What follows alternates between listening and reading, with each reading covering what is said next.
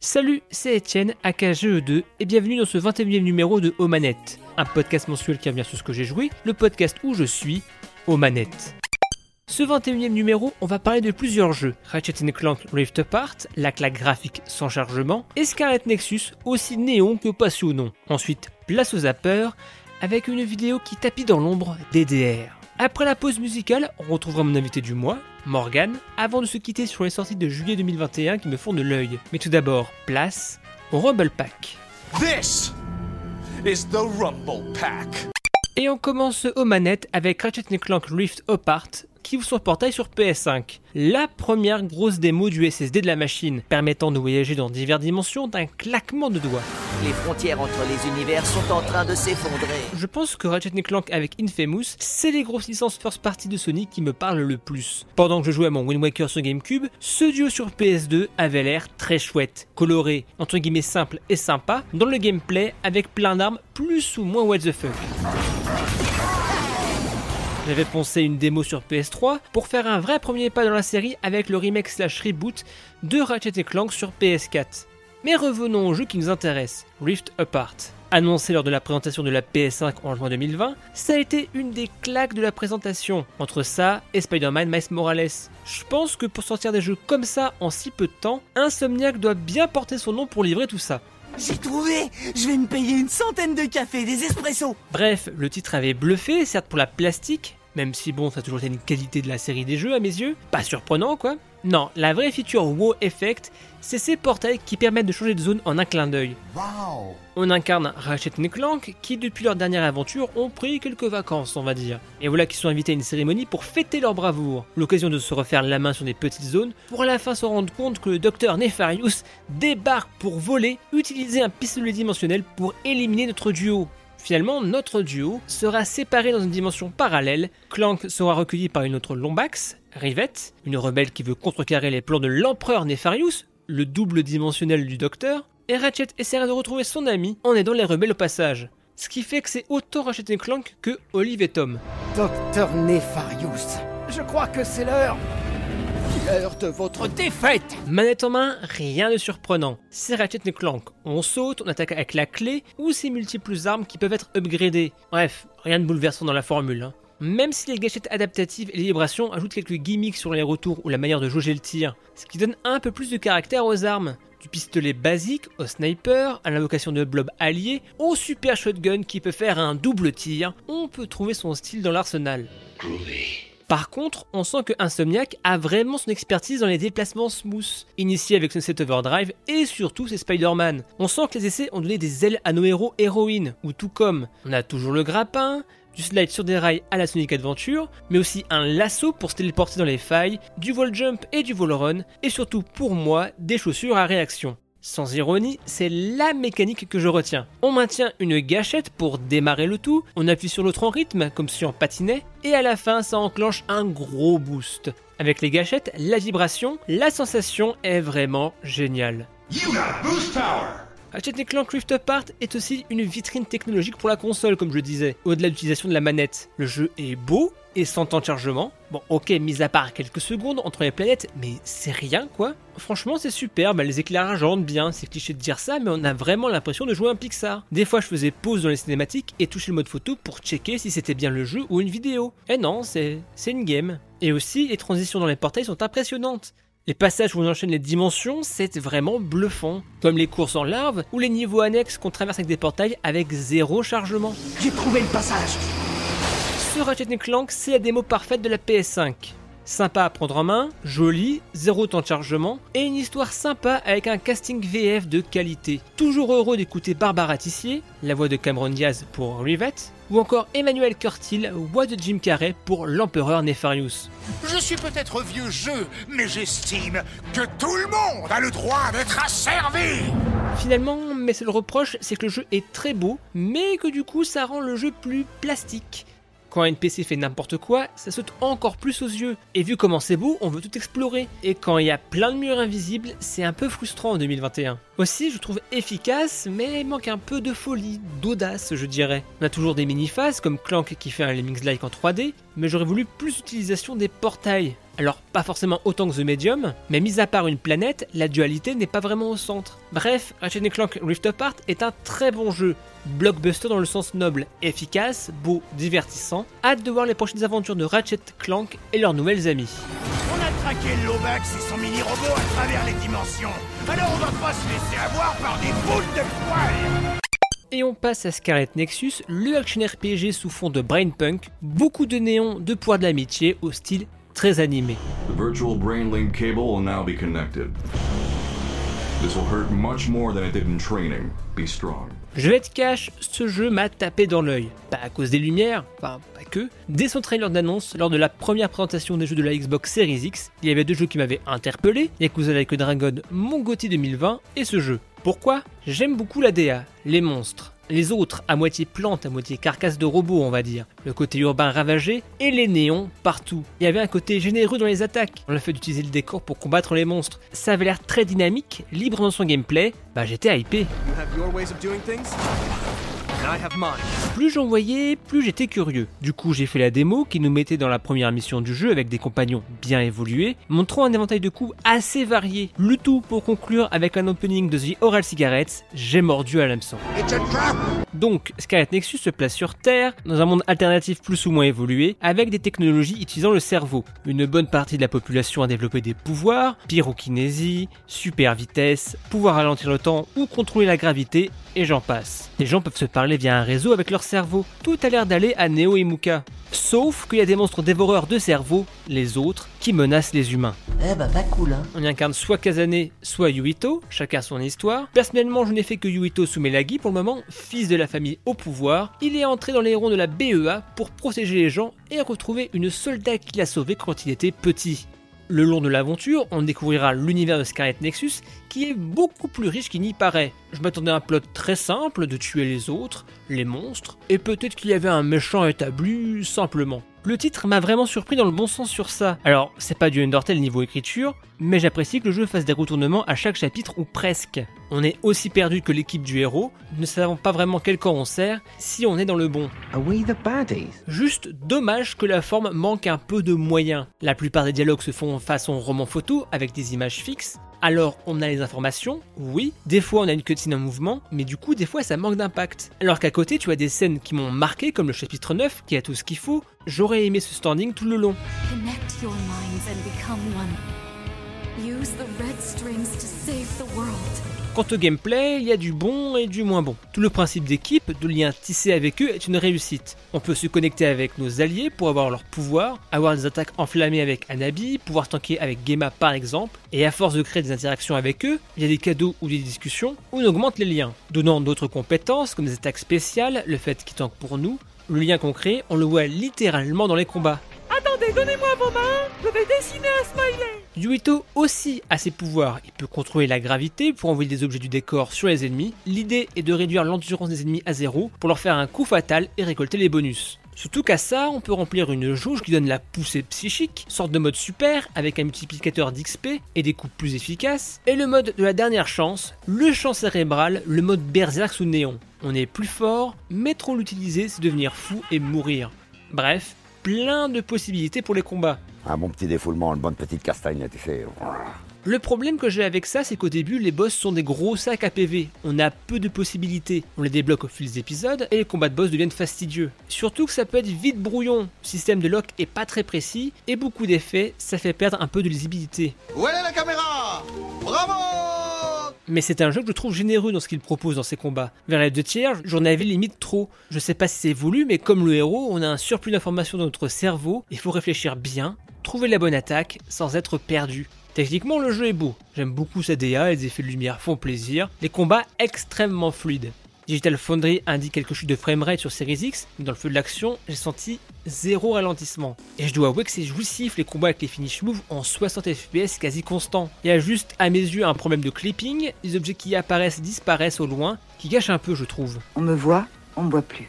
Scarlet Nexus est un réel coup de cœur. L'univers, l'histoire, les combats. J'espère qu'il va initier une série de jeux ou au moins un 2. Car on a une bonne base, mais pas mal de choses qui manquent de polish, comme le lock, la narration qui aurait mérité plus que des images fixes, ou encore tout l'open world avec les quêtes secondaires qui font artificier le possible. Maintenant que l'histoire est finie, pour moi, vraiment curieux d'avoir le point de vue de Kazane et son équipe. Ça doit être complémentaire et doit éclaircir des zones d'ombre. Scarlet Nexus c'est sur PC, Xbox One, Series, PS4 et 5. Et si vous êtes curieux, n'hésitez pas à faire la démo pour faire un premier avis, même s'il est assez dense en capacité. Un coup de cœur, un action RPG très japanime, qui fait écho à mon cœur de weeboo.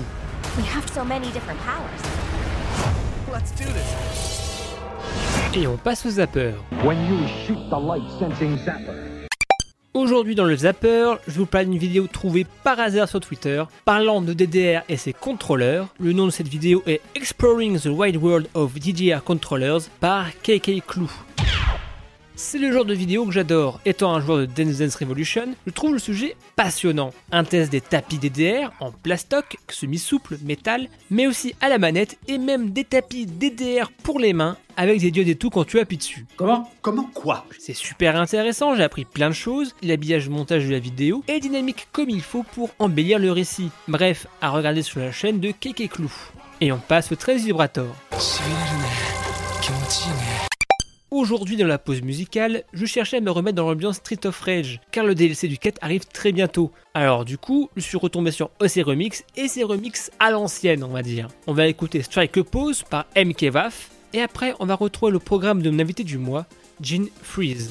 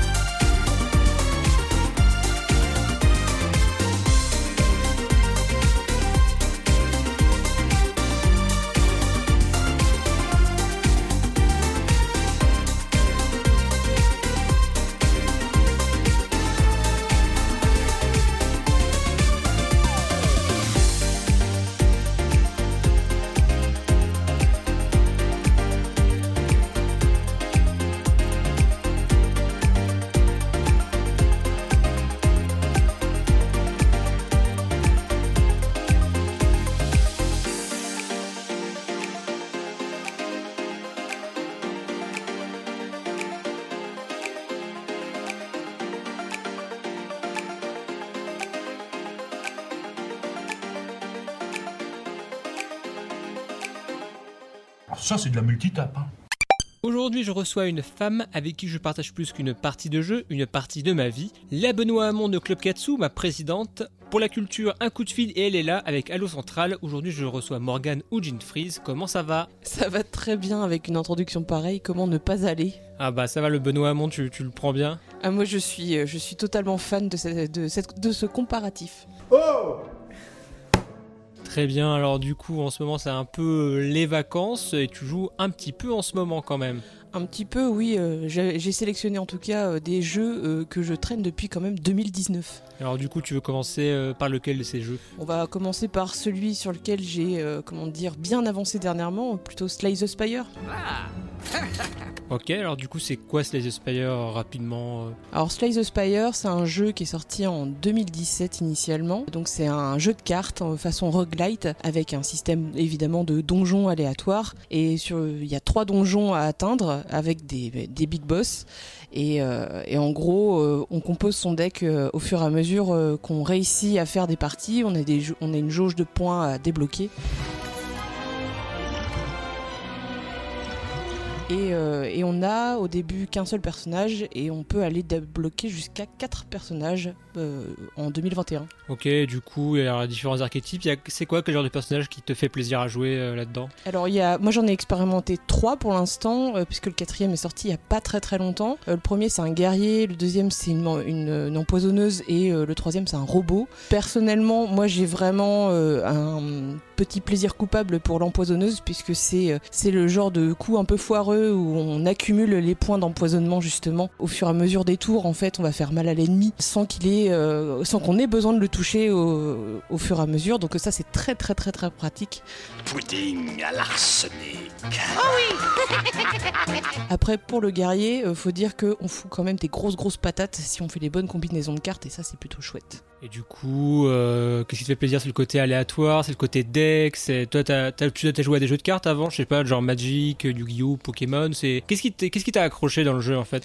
Ah bah moi de, base, je suis une joueuse de Magic euh, the Gathering, n'est-ce pas? Et euh, j'y joue depuis longtemps puisque j'ai commencé à y jouer en CE2 grâce à mon maître d'école, n'est-ce pas? Et en gros, forcément, le, jeu Slay the Spire s'en rapproche évidemment, à part que on a moins de maîtrise sur son deck puisque évidemment dans Magic, on va acheter des cartes. Là, on va pas forcément les acheter tout de suite, puisqu'au départ, on, démarre avec vraiment quelque chose de très très basique. Mais euh, c'est exactement le même de principe, et euh, avec bah, justement ce côté mélange aléatoire. Et après, bah, il faut savoir lire les cartes et être malin.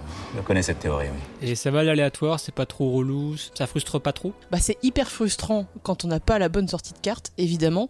Ah non, pas encore bah, On tombe dessus, c'est le jeu, ma pauvre Lucette et en même temps, ça apprend à être euh, encore plus malin parce que justement, il faut essayer de pallier à ce manque des fois de bonnes sorties de cartes. Il faut savoir euh, bah, des fois abandonner un tour pour le principe parce que euh, des fois ça vaut pas le coup de dépenser ces cartes pour, pour juste les dépenser. Donc il faut savoir maîtriser justement cette frustration. D'accord, bon bon, il n'y a pas le feu, cool. Tu disais que tu as commencé à jouer en 2019. Pourquoi tu rejoues en ce moment? C'est tu joues tout le temps ou ça prend par période euh? Alors c'est plutôt des phases hein, parce que en fait c'est un jeu euh, qui est euh, actuellement et qui était déjà disponible en 2019 sur le Xbox Game Pass, dont je suis très très adepte puisque ça permet de tester quand même énormément de jeux avec un risque très comment dire très bas. Attends mais elle est trop bien cette boîte. J'ai commencé à jouer là-dessus et au départ j'ai pas tout de suite saisi toute la logique de certaines cartes et de certains archétypes de personnages notamment le robot euh, qui est un peu plus, euh, qui est vraiment différent de l'empoisonneuse ou du guerrier. Chien, cochon, cochon, pain de mie, erreur système. Et là, dernièrement, c'est un peu comme le code de la route. Une fois qu'on a compris le principe, euh, c'est, il y a eu un, espèce de déclic et j'ai réussi à faire, à finir deux donjons d'affilée en très peu de temps. Et il y a quand même une satisfaction qui est énorme quand on arrive à enchaîner les bons coups et justement à bien comprendre les enchaînements de certaines cartes. Du coup, voilà, c'est plus vraiment des phases. En tout cas, attention, comme le code de la route, t'as pas grillé euh, le feu rouge. Hein. du coup, euh, deuxième jeu, pareil, un jeu de, l'éternité, on va dire, que tu as commencé en 2019. Euh, c'est qu'est-ce donc que ce jeu Ah là là, c'est un, jeu du cœur, hein, c'est euh, Stardew Valley euh, que j'ai découvert, enfin que j'ai commencé à jouer en 2019, mais que j'ai dû découvrir un tout petit peu avant euh, avec le joueur du grenier qui avait fait une vidéo là-dessus. Bref, Stardew Valley, c'est un jeu à la con, mais c'est sympa. Habituellement, pour faire cette émission, je ne joue au jeu que le temps nécessaire pour écrire le script, mais là, je me suis surpris à continuer à jouer même après. Et forcément, euh, c'est un jeu type RPG euh, de gestion de ferme. Alors là, euh, ça aligne deux trucs que j'adore dans la vie. Donc forcément, euh, j'étais obligée de m'y plonger et je m'y suis tellement plongée que j'ai acheté le jeu trois fois sur trois supports différents. Je l'ai acheté d'abord sur euh, Xbox, ensuite sur Android et ensuite je l'ai- j'ai fini par l'acheter sur Switch Le compte est bon. Et là, c'est euh, la Switch qui l'emporte, puisqu'évidemment, avec euh, la possibilité d'avoir un grand écran euh, portable pour pouvoir y jouer, et comme c'est, comme tu le dis, un jeu infini, quasiment, là, j'en suis à une bonne. ouais, j'ai dépassé les 110 heures de jeu. Et euh, tu disais que c'est des choses que t'aimes bien, le RPG, le côté gestion. C'est qu'est-ce qui t'a qu'est-ce qui t'a accroché pour arriver à 110 heures? C'est le côté vraiment plus gestion, le côté RPG, c'est le setting de la ferme. Qu'est-ce qui fait que ça que ça a marché sur toi? Bah, à la base, c'était le côté gestion de ferme qui m'a tiré parce que c'est euh, un principe que je trouve euh, assez intéressant avec le côté euh, faire planter les graines, la saisonnalité, euh, le, le temps qui passe. Donc ça, c'est quelque chose que j'apprécie énormément. Et en fait, c'est un jeu qui est extrêmement riche puisqu'il va vraiment au-delà de la simple gestion de ferme. On va aussi avoir euh, tout le village de Stardew Valley justement à découvrir puisqu'il y y a énormément de personnages en fait qui vont euh, joncher le jeu, des personnages avec lesquels on peut devenir amis et on va débloquer des petits bouts de scénario en fait, des choses adorables comme des choses un peu mélancoliques. euh, Donc il y a vraiment beaucoup beaucoup de choses. Il y a aussi une partie un peu de phase de combat, je dirais, puisque on peut aller justement découvrir les, les tréfonds des mines Une mine pour aller euh, chercher des minéraux, pour euh, collectionner des objets, etc., pour euh, aller euh, enrichir le musée, notamment de, la ville. Et en fait, au fur et à mesure qu'on avance, il y a plein de micro-quêtes secrètes à débloquer. Et en fait, voilà, c'est ça, c'est un ensemble de, choses qui font que le jeu est hyper riche et on n'a jamais fini de le découvrir. Et c'est un jeu, j'ai fini par m'inscrire d'ailleurs sur un groupe sur euh, les réseaux sociaux pour justement euh, suivre le wiki et l'avancée du wiki parce que euh, il y a tellement de choses que il y a une communauté de joueurs qui peut s'entraider et il y a toujours vraiment encore plus de choses à découvrir. D'ailleurs, euh, il y a début 2021, il y a eu une nouvelle mise à jour qui a été faite.